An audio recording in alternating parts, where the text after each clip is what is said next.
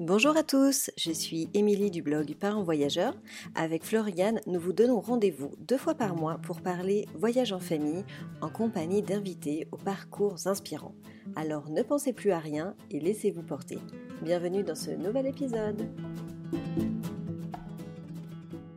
Bonjour les parents voyageurs, j'espère que vous allez bien. Alors cette semaine j'ai le plaisir de recevoir Clémence. Clémence nous partage son expatriation à Sao Paulo au Brésil, puis sa récente expatriation en Colombie. Nous avons parlé des sujets classiques de l'expatriation, les enfants, l'école, l'adaptation, le pourquoi du départ et surtout un petit volet sur euh, le conjoint suiveur et comment elle s'est reconvertie professionnellement dans cette nouvelle expérience. J'espère que cet épisode vous plaira. Je vous souhaite une belle écoute.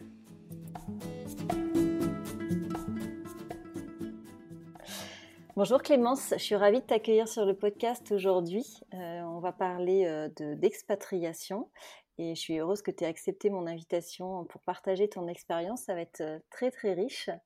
Avec grand plaisir. Est-ce que tu peux peut-être commencer par te présenter et puis présenter en tout cas ton, ton parcours, ton parcours d'expatrié? Oui, bah alors donc je m'appelle Clémence, je suis maman de trois enfants. Euh, Marceau qui a 6 ans et demi, Arthur 4 ans et demi et Brune qui est née au Brésil et qui a 8 mois. Et on a fait notre première expatriation il y a deux ans maintenant. On est parti vivre à Sao Paulo et on est resté deux ans au Brésil. Et puis depuis là, le mois d'août, donc depuis un mois et demi, on vit à Bogota, donc la, capitale de, Colombie, dans les montagnes. D'accord. Ah, je ne savais pas que tu avais euh, trois enfants. Donc tu es parti avec deux et vous avez fait un enfant euh, là-bas, euh, ça doit faire euh, bizarre de, découvrir un autre mode euh, d'accouchement, enfin un autre mode de, maternité dans un autre pays. Ouais, c'est vrai qu'au final, on a une brésilienne dans la famille qui n'a pas encore ses papiers français, donc elle est vraiment pour l'instant que brésilienne. Et on a eu plus de mal à avoir ses passeports français que brésiliens. Et pourtant, c'est celle qui a vécu le moins longtemps au Brésil parce qu'elle a quitté le Brésil, elle n'avait même pas six mois encore. Euh, mais c'est vrai qu'elle a cette nationalité qu'elle va garder toute sa vie. Et pour, et pour moi, j'ai trouvé euh, l'expérience de la, de la grossesse déjà, puis de la naissance euh, au Brésil vraiment exceptionnelle. C'est grande princesse, hôtel presque. J'ai des amis là-bas, elles ont carrément eu les manicures et massages. voilà, c'est une autre expérience que la maternité de région parisienne. Ouais, j'imagine. Et alors, euh, pour repartir depuis le, départ, euh, quel a été le déclic euh, Qu'est-ce qui a fait que vous êtes parti du jour au lendemain au Brésil? Alors, c'était pas tout à fait du jour au lendemain, parce que c'était un projet qu'on avait depuis un petit moment en tête, mon mari et moi. on n'était pas parti à l'étranger pendant longtemps pendant nos études. Pourtant, on a fait école d'ingénieur, école de commerce. Donc, a priori des cursus où souvent on a l'opportunité de partir. C'est pas ce qu'on a fait. Et on s'est dit, ben, on, aimerait voyager, puis on aimerait faire euh, profiter ça euh, à notre famille, la famille qu'on va construire. Et effectivement, euh, je trouve que l'expatriation avec des enfants, ça apporte encore, encore plus parce qu'on découvre soi-même, puis on fait découvrir quelque chose d'extraordinaire à, ses enfants. Et on voit cette découverte au travers des regards d'insouciance aussi. Donc, je, voilà, on a beaucoup aimé. Et effectivement, euh, on s'était dit, bah, dès que l'un de nous deux a euh, l'opportunité au travers de son travail de partir, eh bien l'autre le suit. Et puis assez naturellement, ça s'est fait euh, au travers du travail de mon mari, qui s'est mis en mobilité. On lui a proposé un premier poste en Allemagne, mais ça convenait pas tout à fait à son, projet professionnel, donc il avait refusé. Puis en Belgique, il avait refusé. Et puis là, il y a eu l'opportunité du Brésil. Et on s'est dit, allez, euh, go, euh, c'est le bon moment. Nos enfants avaient 4 euh, ans et, et 2 ans. Et donc, c'est l'âge facile où ils peuvent s'adapter. Donc, c'était parfait.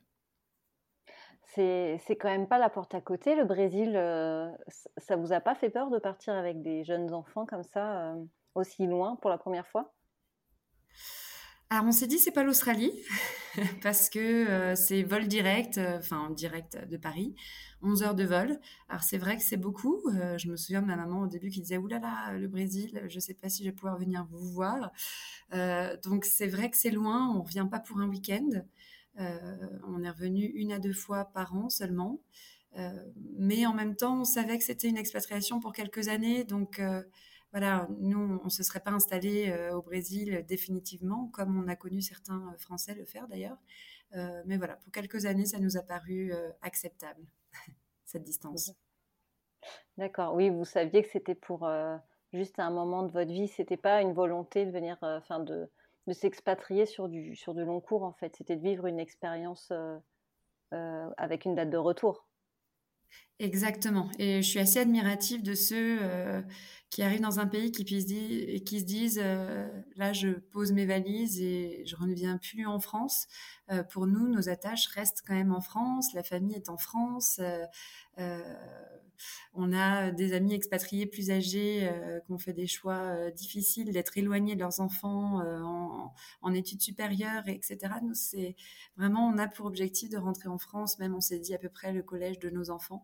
Bon, après, on ne sait pas ce que l'avenir nous réservera. Puis j'ai l'impression que plus on est parti depuis quelques années, euh, plus le retour est difficile aussi. Euh, donc on, voilà, on va se laisser porter euh, par nos par nos expériences, mais effectivement l'idée c'est quand même de revenir en France à terme. D'accord.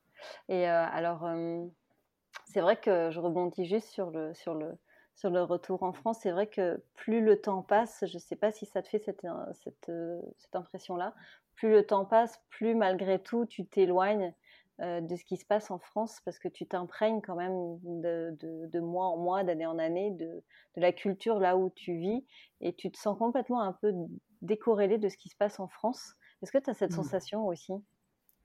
J'ai déjà eu cette sensation. Euh, bah, déjà, le, premier été, on est rentré en France, ça faisait six mois qu'on était parti au Brésil. Et en discutant avec certains amis, donc entre-temps, il y avait eu la crise Covid, euh, depuis trois mois à ce moment-là.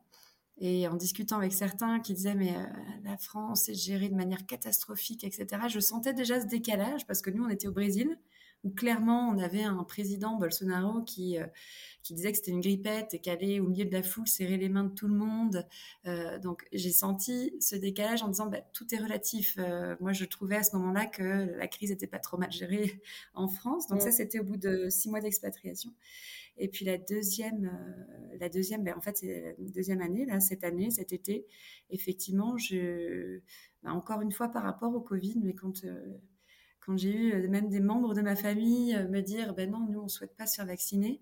Et j'ai eu comme un choc, un choc culturel, parce que nous, on a été baignés pendant un an et demi dans un pays euh, où vraiment les gens attendaient tous la vaccination. Personne se posait la question est-ce que je vais me faire vacciner ou pas? Euh, on a vu notre gardien d'immeuble qu'on adorait euh, mourir en cinq jours. On, enfin, on était, on était dans une autre atmosphère, je pense, que celle de, enfin, que la pandémie en, France. Et là, à ce moment-là, je me suis dit mais oui, en fait, on vit des choses complètement différentes, dans des contextes complètement différents. Et forcément, ça nous fait évoluer de manière euh, différente aussi. Et euh, on se sent parfois décalé sur certains euh, sujets. C'est, enfin, je, voilà, je l'ai ressenti. Et pourtant, on a vraiment une famille unie, qu'on appelle souvent, des amis aussi avec qui on garde contact beaucoup. Donc, on, fait tout aussi pour avoir le décalage le plus petit qui soit. Mais malgré ça, effectivement, je le ressens déjà. Mmh.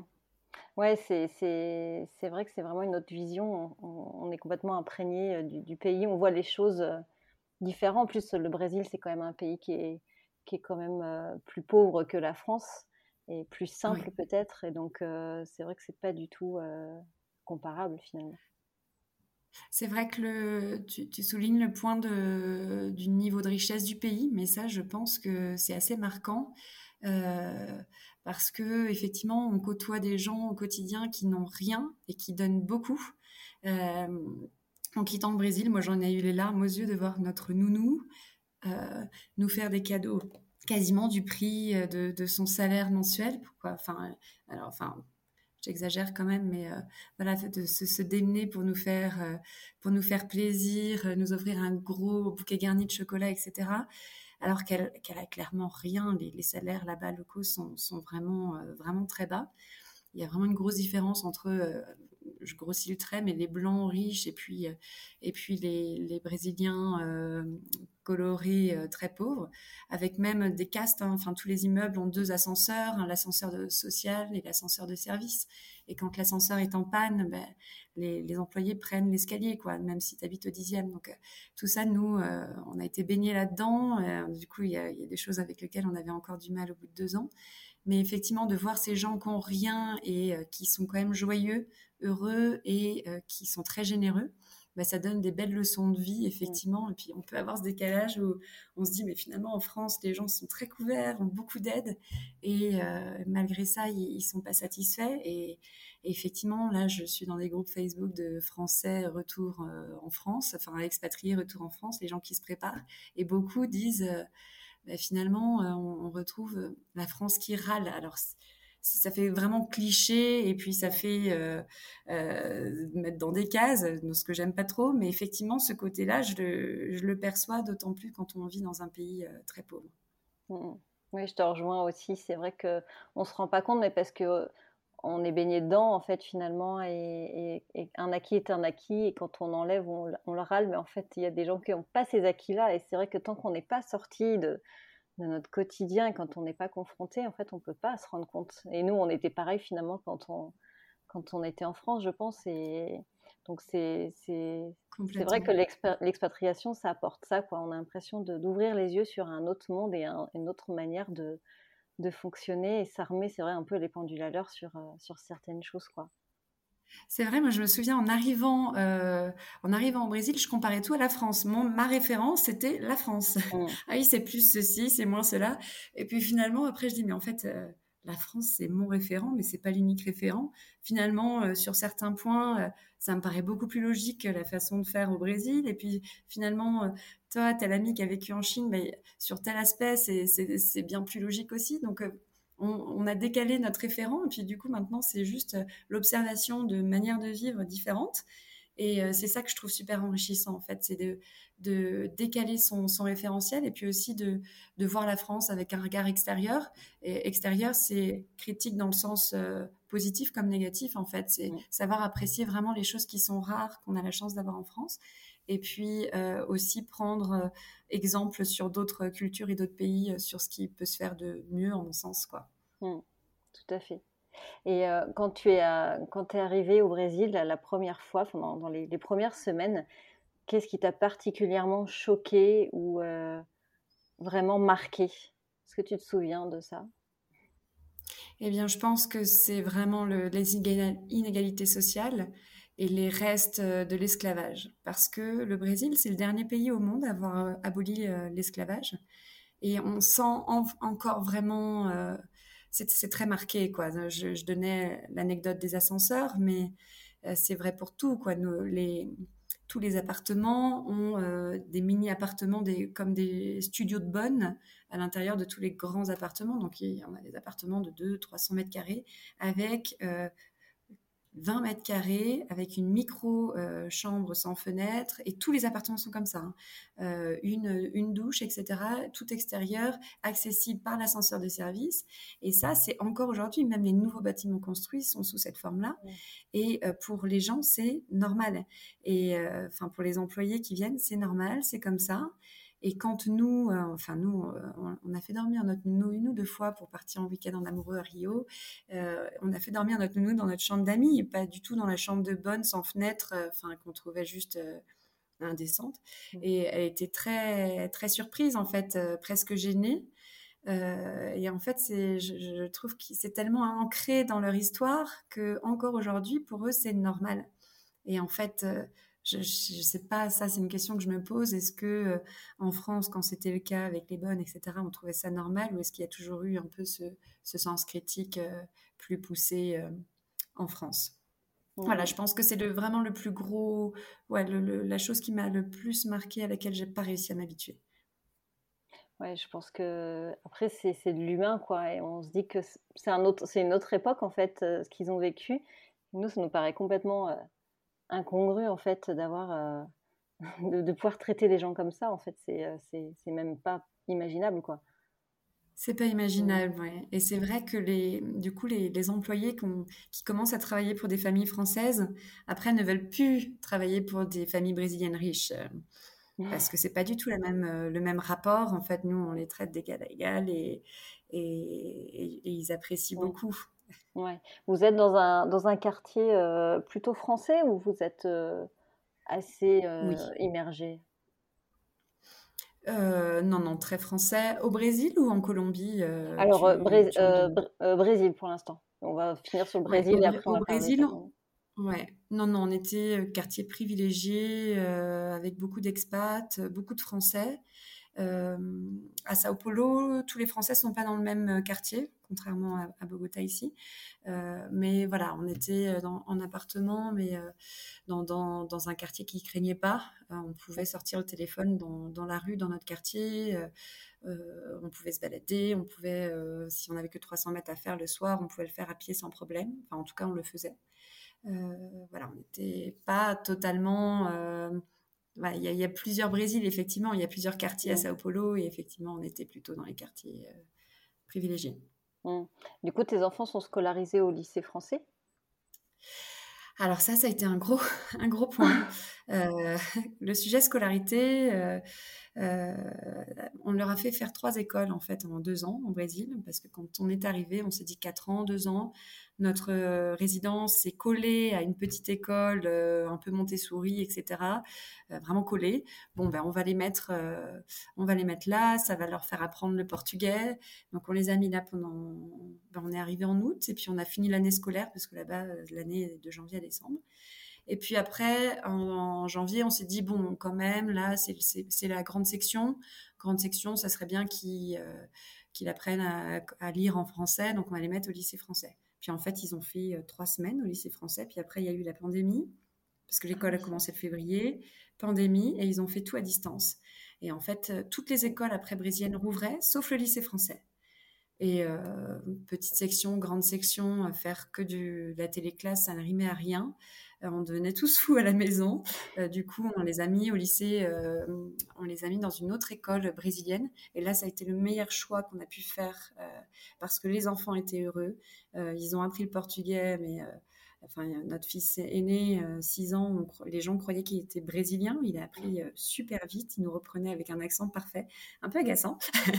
et là, voilà, ils ont adoré leur école brésilienne. C'est dans deux écoles différentes mais tous les deux ont vraiment beaucoup aimé. Et ça, euh, ça, ouais, ça a été un, très bon choix de notre part, qui nous a aidés pour euh, cette expatriation-là aussi d'ailleurs, cette expérience. Alors du coup, euh, vous avez donc vous avez vécu du coup deux ans au Brésil et là, bim, nouvelle opportunité, départ pour la Colombie. Ouais, c'est ça. Je revois. on, on, avait signé pour trois ans. Enfin, mon mari avait signé pour trois ans, puis finalement, son boss, qui était expat français aussi, euh, devait partir euh, juillet 2022 aussi, donc euh, c'était pas bien qu'ils quittent leur fonction en même temps. Donc on lui avait dit, est-ce que tu préfères partir avant ou après? On a dit, bon, on veut refaire une expatriation derrière, on va plutôt partir avant, mais on pensait plutôt fin d'année Noël. Et puis finalement, en juin, euh, je revois mon mari à la machine à café. Enfin, il travaillait de la maison hein, pendant un an et demi. Puis il se prend un café à 10 heures. Je savais, c'est étonnant. Jamais il sortait de son bureau. Qu'est-ce qui se passe? Et là, il est grand sourire. Il me dit voilà, j'ai une proposition. Euh, proposition pour la Colombie en septembre. J'ai waouh. Alors moi, au fond de moi, j'espérais l'Amérique du Nord pour pouvoir apprendre l'anglais. Mais je me dis bon, euh, Colombie, waouh. et puis là, il me dit bon, septembre, sachant qu'on avait prévu rentrer en France six semaines. Euh, je mets en fait six semaines, tac, tac, tac. Mais en fait, dans trois semaines, on quitte définitivement le Brésil. Et on est parti en trois semaines, on a tout quitté, les amis, les, les, euh, le container, les, les écoles, enfin la totale. Et ça a été hyper, hyper rapide. Donc euh, voilà, c'est peut-être. donc on était à la fois dans l'excitation du nouveau projet et à la fois hyper triste de quitter le Brésil parce qu'on a adoré, adoré cette expatriation. Et voilà, il faut être flexible, en fait. C'est ce que j'apprends euh, quand on est expatrié. C'est peut-être euh, c'est être flexible et puis euh, accepter de pas tout maîtriser, ni le timing, ni la destination, ni. On a notre choix à dire. Hein, on a accepté, on a fait le choix d'accepter, mais effectivement, on maîtrise pas tout. Ouais. Après, il faut vraiment se laisser porter, lâcher prise, sinon trois semaines, mais c'est court, quoi. Du coup, vous avez dit au revoir à vos amis, ça a dû vous, vous déchirer le cœur de de, les quitter comme ça, presque du jour au lendemain Oui, on s'est vraiment fait des amis. je pense qu'on gardera à vie. Et, effectivement, de partir si vite, même pour les enfants. Hein, notre fils aîné, il avait, il avait un copain brésilien et une copine française, presque des alter ego, et de, voilà, de les faire se séparer. On se dit, mais on fait des choix quand même qui impliquent beaucoup de choses pour eux. Mais bon, voilà, c'est c'est des choix pas faciles à faire, mais c'est des choix qu'on ne regrette pas pour autant. Ouais, du coup, ils ont, comment ils ont réagi, les enfants, de, entre le fait déjà de venir de France au Brésil et après de Brésil-Colombie Ils sont dans, dans quel état d'esprit là? Parce que du coup, ça fait beaucoup de changements pour eux. Ouais, c'est beaucoup de changements pour eux parce qu'ils en sont là à leur euh, quatrième école en deux ans, en deux ans, deux mois, euh, avec deux pays différents.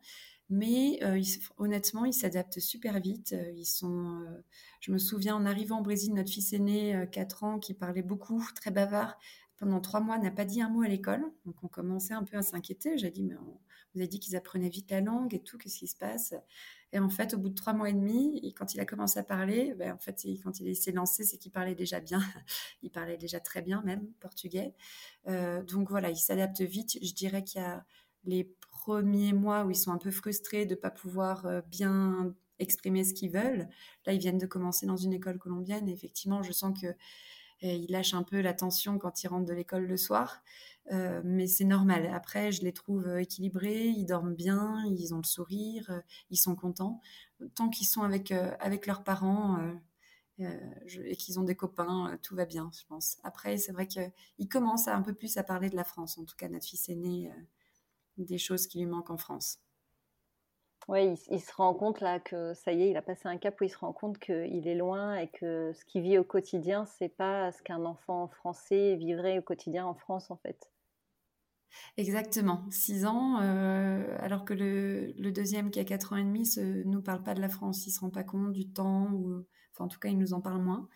Euh, à six ans, effectivement, mm. surtout qu'on a passé six semaines en France, on a vu beaucoup la famille, ils ont bien profité. Et voilà, le retour.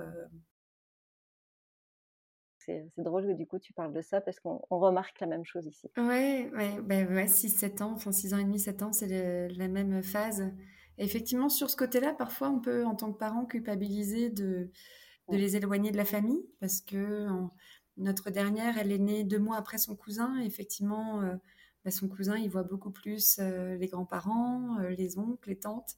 Euh, nous on dit que les gens ne la voient pas forcément grandir et que c'est euh, c'est une relation qui sera forcément euh, différente. Et puis, je me souviens une fois, j'avais dit bon ben on se rattrapera à Noël, voilà, parce qu'avec le Covid, les gens n'ont pas pu venir voir notre petite qui était née, et on se rattrapera, on se rattrapera cet été. Voilà, j'avais dit ça. Puis on m'a dit ben non, en fait, on on rattrapera pas le temps. Ta fille a un mois, deux mois, trois mois, quatre mois, on, on l'aura jamais, on l'aura jamais vue, mais on va bien en profiter. Et c'est vrai que c'était un peu dur à entendre, mais c'est vrai, c'est ça, c'est la réalité en fait.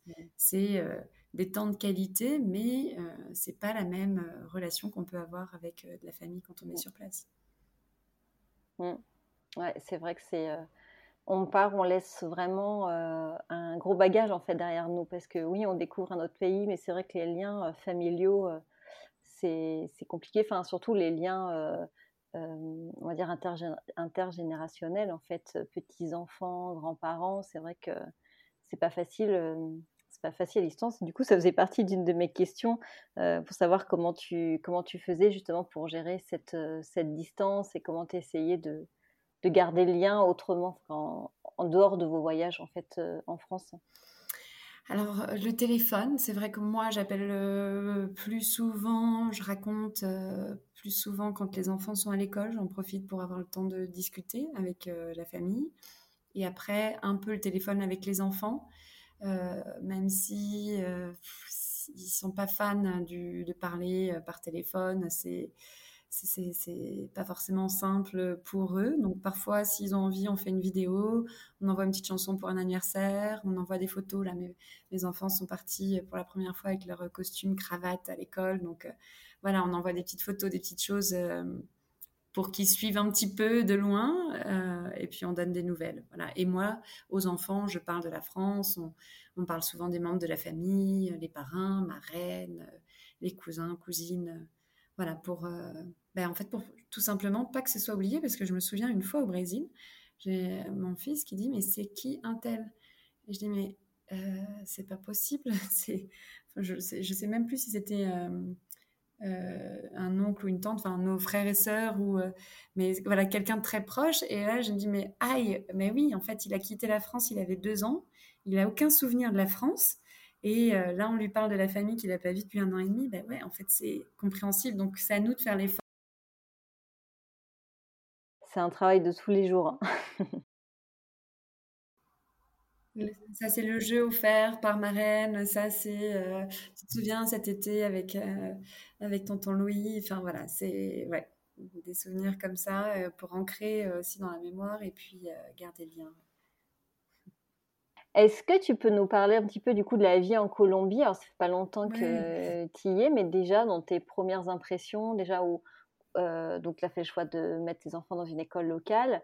Euh, bah, pourquoi ce choix du coup? Pourquoi Enfin, comment ça se passe là les premiers les premiers mois d'installation? Ouais.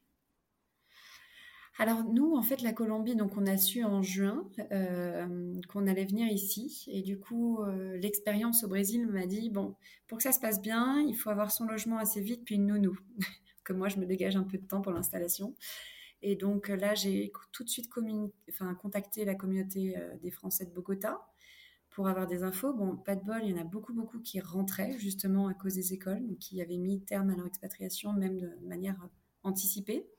Mais euh, grâce à la communauté, on a trouvé l'appartement, on a trouvé une nounou. Et puis, euh, après, il y avait la question de l'école, parce que je voyais bien que beaucoup, beaucoup de gens rentraient à cause de l'école. Et tout le monde me disait que c'était le point noir. Parce qu'en fait, comme au Brésil, ici, le lycée français, le lycée Pasteur, comme à Sao Paulo, euh, n'a pas ouvert. Jamais ouvert pendant la pandémie. Donc là, ils viennent tout juste de rouvrir là, mais un an et demi d'école à distance, les familles, en fait, elles n'en pouvaient plus. avec les, les, papas qui en, en télétravail, enfin, papa ou maman, mais bien souvent c'est papa quand même. Et, euh, et du coup, on s'est dit, on peut pas faire de voyage de reconnaissance parce que les vols, en ce moment, il n'y a pas de direct Sao Paulo, euh, Bogota, il faut passer par Panama et puis euh, faire 15 heures de voyage pour faire la, reconnaissance sur un week-end. On, a fait le choix de pas le faire. Du coup, on, a pris à distance la décision de les mettre à l'école française ici. Donc on arrive en août, le 11 août, avec une rentrée début septembre. Et puis trois jours avant la rentrée, il y a une maman qui me dit Ah, mais t'as pas compris, en fait, euh, l'école française, euh, même après la pandémie, ne rouvrira, enfin la maternelle ne rouvrira jamais sa cantine et les cours l'après-midi. Donc à 12h42, il faut aller chercher euh, son enfant qui a super faim, qui est super crevé parce qu'il a fait 7 heures de cours d'affilée en maternelle. Et c'est apparemment crise sur crise et il faut faire la cantine et l'occuper l'après-midi. Puis l'après-midi, souvent il pleut j'étais, mais mon Dieu, moi, avec ce rythme-là, moi, mon projet professionnel, euh, il tombe à l'eau. Donc, mon équilibre de femme, il tombe à l'eau. Je vais pas tenir. Et puis, pour mon enfant, euh, il va s'ennuyer. Donc là, euh, je me suis dit, vite, vite, vite, trois jours de la rentrée, il faut trouver une autre école. On avait nos voisins de palier, des Français qui avaient leurs enfants à l'école américaine, mais là, il fallait se lever à 5h30. Puis c'était une école très très chère. Donc bref, j'ai commencé à investiguer. Puis finalement, on a découvert une école pas trop loin. Donc il y a une école que de garçons. C'est parce qu'on pensait euh, opter pour nos enfants à la base. Mais, finalement, voilà, c'est une école colombienne de haut niveau, euh, euh, espagnol, anglais, avec un cadre super chouette, beaucoup de verdure et approche Montessori où ils prennent vraiment soin des enfants et euh, de la fin de, du CP équivalent CP jusqu'au enfin non, moyenne section jusqu'à la terminale. Euh, assez traditionnel avec les levées de drapeaux euh, tous les lundis costume en cravate tous les lundis etc mais voilà moi je me suis dit bon on est en Colombie bah, ils feront leur expérience vraiment colombienne. C'est sympa aussi d'être qu'avec des Colombiens. Peut-être que ça va nous permettre aussi à nous de connaître des Colombiens parce que c'est peut-être le regret qu'on avait eu au Brésil. On n'a pas réussi à se faire vraiment d'amis brésiliens. Euh, et, voilà. Et euh, je pense qu'on a fait le bon choix parce que ils arrivent à 3h30 de l'école, où j'ai quand même le temps de profiter d'eux. Et euh, ils ont des journées bien remplies où ils apprennent deux langues. C'est sûr que c'est pas facile pour eux pour l'instant parce qu'ils parlent français et portugais. Et ils sont dans une école 100% espagnol-anglais. Donc bon, on les, fait sortir pas mal de leur zone de confort, mais bon, ça, ça a l'air de bien se passer. ils reviennent enchantés, à part à part le bus où ils ont un peu mal au ventre. Ouais, c'est vrai que c'est un sacré changement, mais finalement, ils sont, au niveau des langues, ils sont vraiment bluffants, je trouve. C'est vrai, parfois je me dis, on leur, fait vivre des trucs que nous-mêmes, on ne serait pas capable de vivre. Euh, mais à la rigueur, comme ça, ça, ça les fait se lancer dans, dans le bain assez tôt. Et, et, et du coup, c'est des barrières qui se mettront un peu moins, plus grands aussi, je me mm. dis. Ouais, je pense. Hein, c'est sûr que ça, ça, va développer leur capacité d'adaptation. Et puis, euh, ils ont les capacités, je pense, de s'adapter. Euh, et, finalement, je pense que c'est, même si c'est difficile peut-être au départ, c'est vraiment leur donner aussi un cadre parce que finalement rester à la maison avec toi, c'est difficile de s'épanouir. nous, on ne peut pas leur apporter l'éducation, apporter tout ça. Donc, aller à l'école, ça reste quand même ou dans un lieu d'apprentissage, à école ou garderie ou quoi que ce soit, mais un, lieu où ils peuvent euh, du coup découvrir l'autre, se plonger dans la culture, c'est quand même beaucoup plus riche en fait pour eux, je pense. Ah, ah, j'adhère à 100%. Tu vois, moi j'aime bien leur demander le soir, euh, dites-moi un truc que vous avez appris à l'école aujourd'hui. Et hier, euh, il y en a un des deux qui me dit, bah, j'ai appris à partager, parce qu'il y en a un qui avait oublié son goûter, donc j'ai partagé le mien. Et typiquement, c'est le genre de choses que euh, on ne pourrait pas euh, faire en étant en téléclasse et en étant à l'école à la maison. Et puis toi, tu as beau dire partage avec ton frère ou ta sœur, ça rentre par là, ça ressort par là, et en fait, ils n'ont pas la vraie conscience à l'extérieur du mot du partage que là, le fait de voir son copain euh, sans, sans goûter ou bah, en fait, c'est là où tout prend de l'ampleur finalement. C'est là où, où tu dis, toi, ce que tu lui inculques, en fait, ça, ça, ça ressort Euh, c'est sa propre initiative. Et puis c'est vrai, en t'entendant parler, tu, en t'entendant parler, tu vois, je me dis, euh, c'est comme eux, ils sont nouveaux, qui doivent se faire des copains, donc ils sont dans l'attente d'intégration des autres. Eh ben c'est par cette prise de conscience-là aussi qu'ils vont faire aussi peut-être plus d'efforts envers les autres. Mm. Comme nous, euh, quand on était en France, jamais on a intégré des étrangers. Enfin, moi, j'ai jamais euh, bu un verre ou euh, accueilli des, des, expats en France. Alors que maintenant que je sais ce que c'est d'être expat, euh, de pas connaître la langue, d'arriver dans un truc qu'on connaît rien, ben, je me dis finalement quand j'entrerai en région parisienne, ben, j'essaierai de faire des actions pour accueillir aussi les étrangers de France. C'est une bonne initiative, je pense qu'il sera bien utile. Je pense. Ayant vécu ça, c'est vrai que tu étais bien placé pour pouvoir après savoir un peu ce dont ils ont besoin et euh, c'est une super idée en tout cas. Ouais, je trouve ça chouette. Tu vois, rien que dans. Là, moi, je, je suis. Mon focus, c'est apprendre l'espagnol parce que je trouve ça très désagréable de ne pas pouvoir communiquer. Et euh, il y a une Colombienne, on s'est contacté sur Facebook et on se prend des cafés. Elle est avocate, elle n'a pas le temps.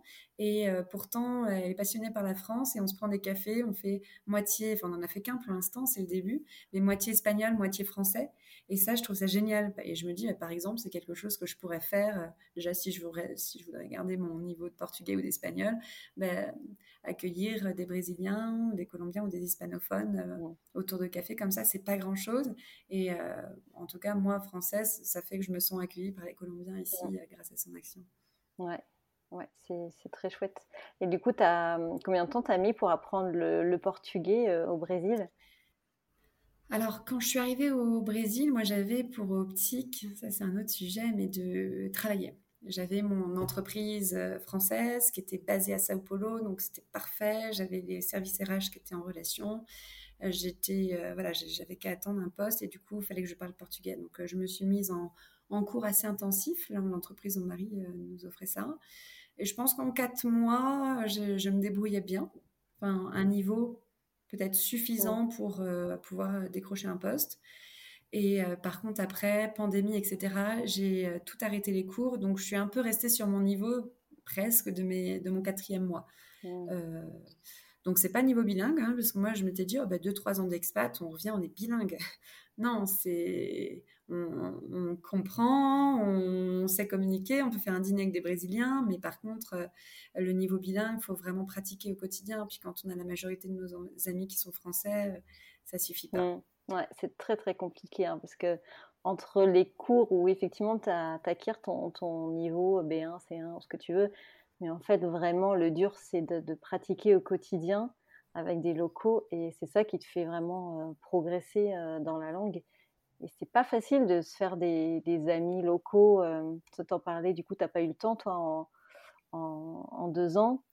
je vois, nous, en Espagne, ça a mis aussi du temps pour, pour avoir des gens de confiance. Enfin, parler avec les mamans à la sortie de l'école, cinq minutes, ça va, mais vraiment faire des, des, amitiés un petit peu plus profondes où tu, tu, fais des restaurants, où tu vas boire des, des verres.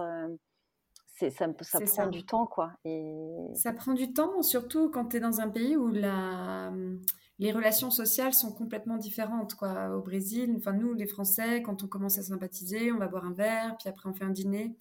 Euh, au Brésil ça se fait pas. Ils vont dire on va faire un café ils le font jamais. Et puis les dîners ils font pas du tout.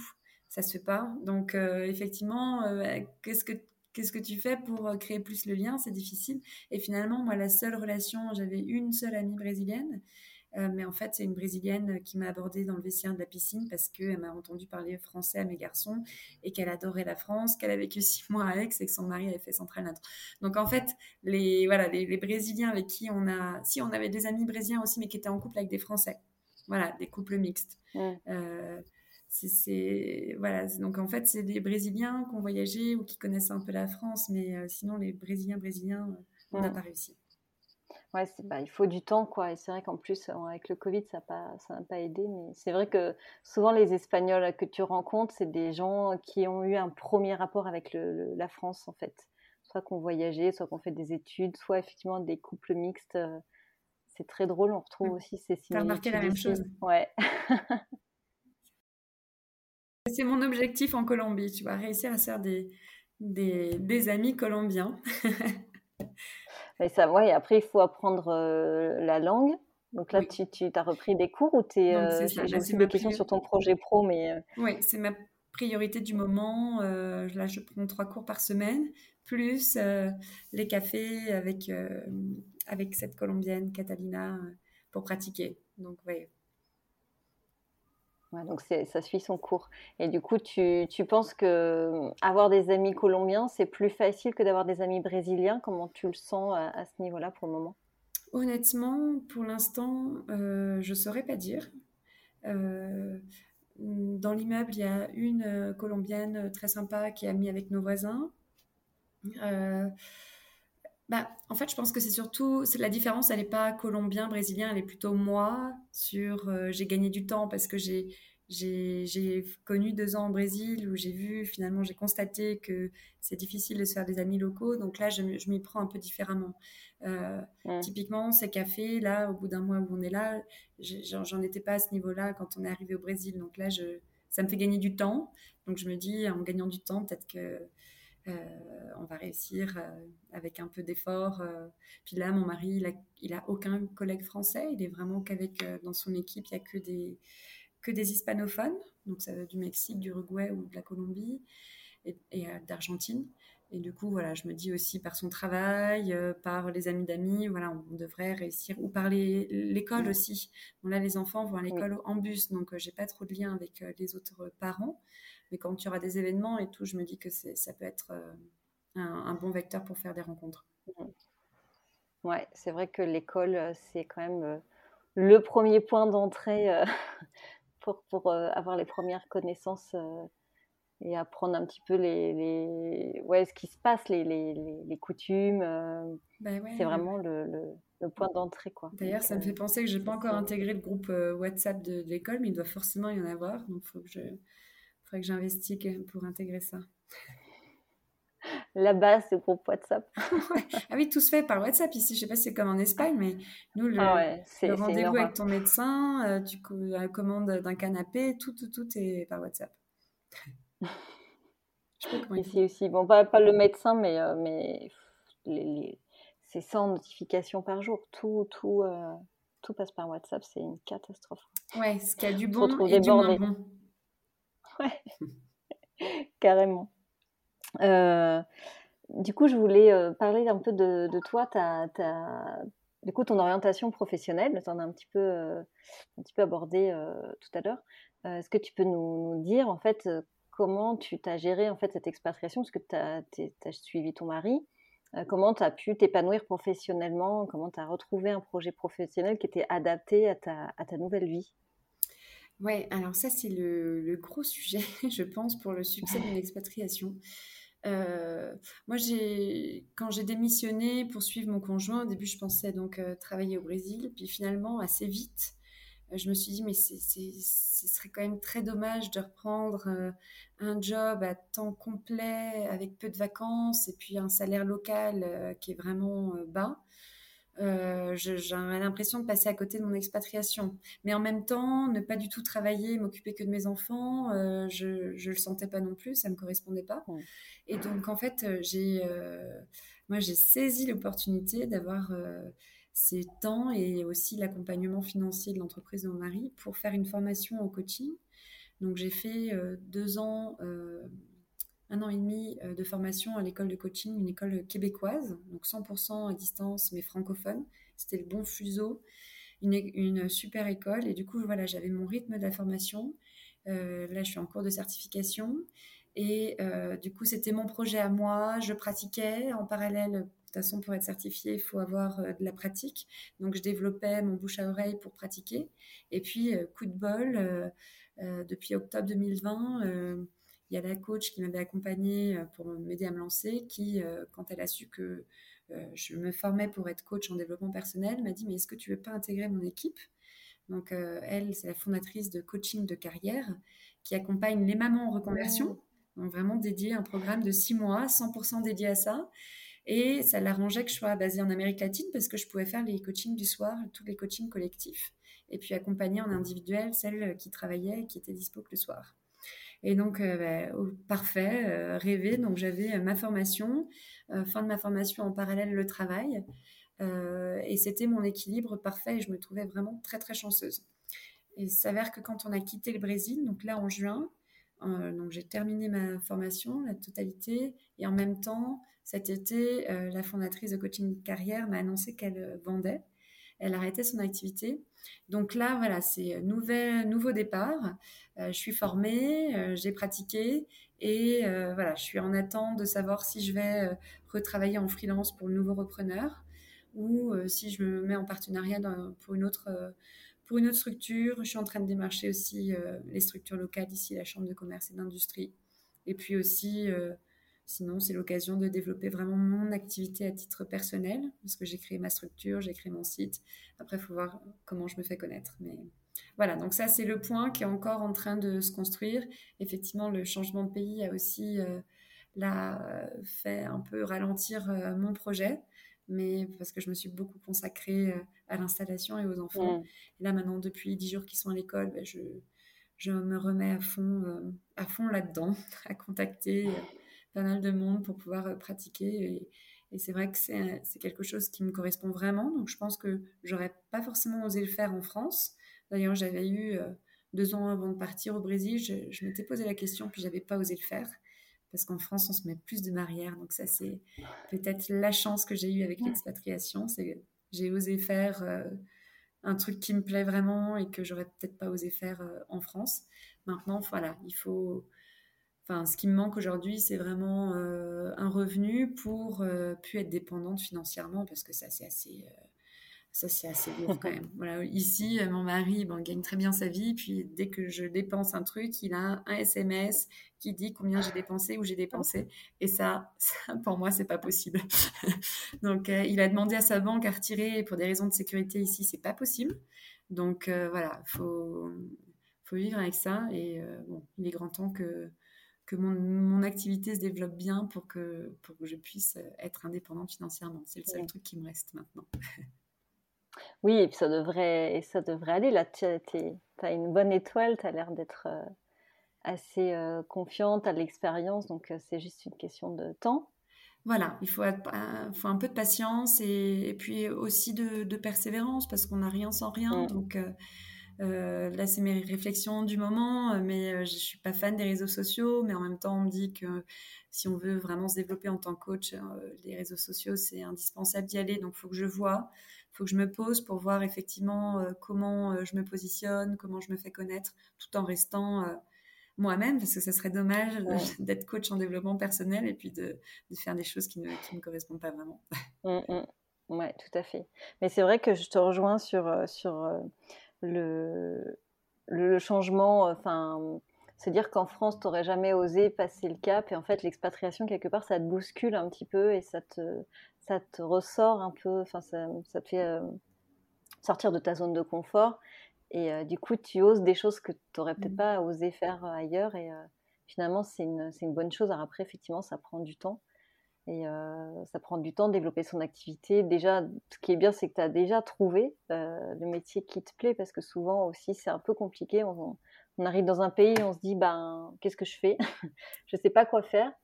C'est donc là, tu as déjà parcouru quand même un, bon bout de chemin, quoi. C'est vrai, c'est vrai. Et tu vois, ça m'a tellement animée que j'ai décidé d'appeler ma, ma, société Concrétise, vraiment pour aider les gens à concrétiser leurs envies de changement. Et, je me rends compte qu'en fait, euh, il y a beaucoup, beaucoup de gens qui regrettent de ne pas avoir osé euh, se lancer, de ne pas avoir fait des trucs qu'ils aiment vraiment. Et euh, l'expatriation peut être un, gros booster pour ça, pour lever les freins et puis d'avoir aussi plus de temps, cette prise de recul. Quand on est en poste en France avec les enfants, etc., c'est difficile de penser à soi. Là, ben, voilà, l'expatriation fait prendre du recul et puis on peut un peu plus réfléchir sur soi, sur ses projets et c'est l'occasion de se reconnecter avec soi. Donc, euh, et, et, effectivement, le, créneau des conjoints d'expat, pour moi, c'est le coaching peut beaucoup aider aussi pour ça, justement.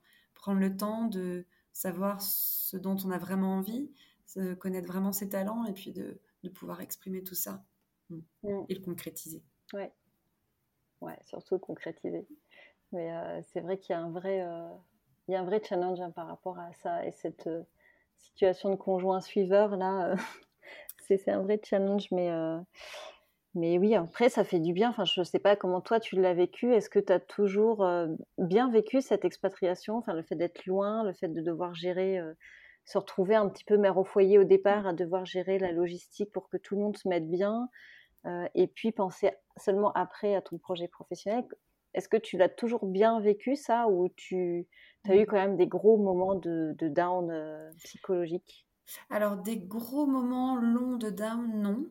Euh, par contre, euh, des moments où le statut de celle qui gère tout à la maison, où on déséquilibre, parce que nous, on s'est connus, mon mari et moi, on était partis pour avoir les mêmes types de jobs, de statut, etc je gagnais même plus que lui euh, quand on a quitté euh, la France et tout. Et là, on déséquilibre complètement. Il y a lui qui devient euh, general manager et puis toi qui deviens la femme de. Et ça, ça c'est sûr, je, je pense que j'ai encore un peu de travail là-dessus pour assumer totalement. parce qu'on est entouré de, quand même, les expats, euh, c'est des gens qui ont bien réussi en France, c'est des potentiels qu'on envoie. Donc, on, on, est quand même entouré que de gens qui cartonnent au niveau professionnel, euh, ceux qui sont en contrat d'expat. Et donc, euh, bah voilà, faut. C'est des gens qui nous connaissent, qui nous ont toujours connus que la femme d'eux. Donc voilà, moi je sais que j'ai encore du travail sur ça pour accepter ce nouveau statut et d'où mon envie vraiment de développer et de, de pouvoir vivre de mon activité pour dire, ben voilà, ça y est, j'ai concrétisé, puis j'ai, j'ai fait le bon choix parce que je me sens bien, et en plus, euh, c'est rémunérateur. Alors, je demande pas euh, des milliers de cents, mais juste un minimum pour pouvoir me dire, bon, ben, j'ai, c'est, c'est un job, quoi, parce qu'on fait un job quand même pour mm. gagner euh, sa vie. Et c'est pas mm, juste un mm, passe-temps.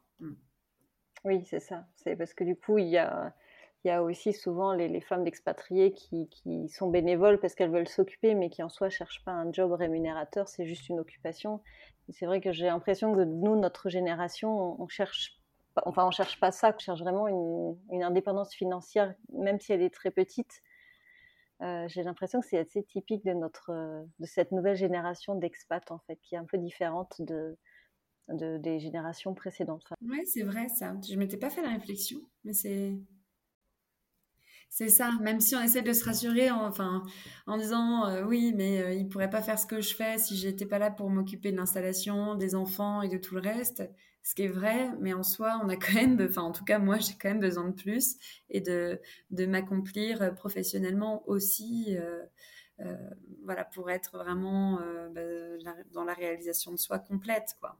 Ouais, c'est ça, mais tu as, vraiment très bien résumé. C'est qu'en fait, c'est vraiment un travail d'équipe, se dire qu'à un moment donné, un moment donné, tu es là présente pour la famille, où tu gères un peu le, tout l'organisation qui est en amont, pour, et après, après, passer du temps pour toi et ton, et ton projet, je pense que c'est vraiment. on vit tout ça, en fait, j'ai l'impression, quand on est. Ouais, et tu vois, tu, tu parlais de moments plus, plus durs, mais tu vois, nous, notre arrivée, le premier mois, là où j'étais toute seule avec les trois enfants à la maison, l'appartement vide, avec des, des déconvenus dans l'appart. On a un très grand appart et tout, mais on avait des problèmes de serrure, d'insonorisation et tout, à gérer ça en espagnol sans connaître la langue. Et du coup, pas avoir une seule seconde pour mon projet euh, professionnel, vraiment mettre tout ça en stand-by. Et ça, moi, ça, je ne le vivais pas bien. Moi, j'ai commencé vraiment à apprécier, enfin, à me mettre dans l'expatriation à partir du moment où euh, on avait notre container et que les enfants étaient à l'école, quoi. Et que j'ai pu me mettre à mon bureau et dire, bon, moi, maintenant, c'est quoi euh, prochaine étape? Et, c'est vrai que pour moi, ça c'est indispensable. S'il il me manque ce temps-là, euh, je, suis juste maman, maîtresse de foyer, et, là, je suis pas du tout comblée. il manque quelque chose. Quoi. Mmh. Pour clôturer notre discussion, est-ce que tu aurais un conseil à partager à toutes les personnes qui souhaiteraient passer le cap de l'expatriation et qui n'osent pas ou qui ont peur ou qui ont ce projet-là dans un coin de tête, qui se disent que c'est pour les autres et que c'est pas pour soi. Qu'est-ce que tu pourrais leur dire par rapport à l'expérience que, que tu as vécue ces trois dernières années? Peut-être que spontanément, quand, je t'entends poser la question, je me dis contacter des gens qui ont été expatriés, discuter, échanger, avec euh, ces gens-là et poser toutes les questions, même les, petites, les, plus grosses de fond, etc. Et puis, c'est en discutant, en échangeant qu'on va s'imprégner de cette, euh, de ce que c'est réellement de vivre euh, alors, je ne sais pas euh, si ça dépend si on a une idée en tête de destination. Mais par exemple, quand moi, j'ai su qu'on partait à Bogota, mais ben, ce que j'ai fait, c'est que j'ai contacté des gens qui vivaient ici. Et j'ai pu vraiment euh, me projeter, visualiser, parce qu'ils m'ont raconté leur quotidien. Ils m'ont raconté ce qu'ils aimaient bien ici, ce qu'ils aimaient moins bien. Donc, euh, voilà, pas trop partir la fleur au fusil, se préparer quand même. parce que certes, il y a le côté découverte, expérience enrichissante, aventure, etc. Mais il n'y a pas que des bons côtés aussi. Euh, par exemple, ici, moi, j'ai découvert euh, l'insécurité. Et pourtant, on venait du Brésil. Et là, avec le Covid, ça s'est quand même beaucoup accentué. Et euh, ben voilà, ça, j'étais peut-être pas assez préparée. moi, de ne pas pouvoir conduire, prendre ma voiture, c'est on me prive un peu de ma liberté.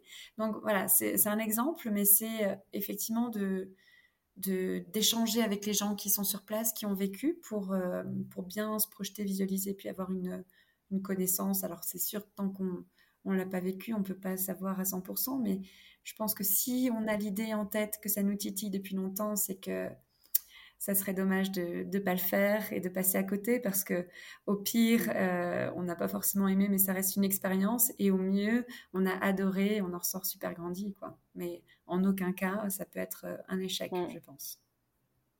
Tout à fait, je suis tout à fait d'accord. C'est un très très chouette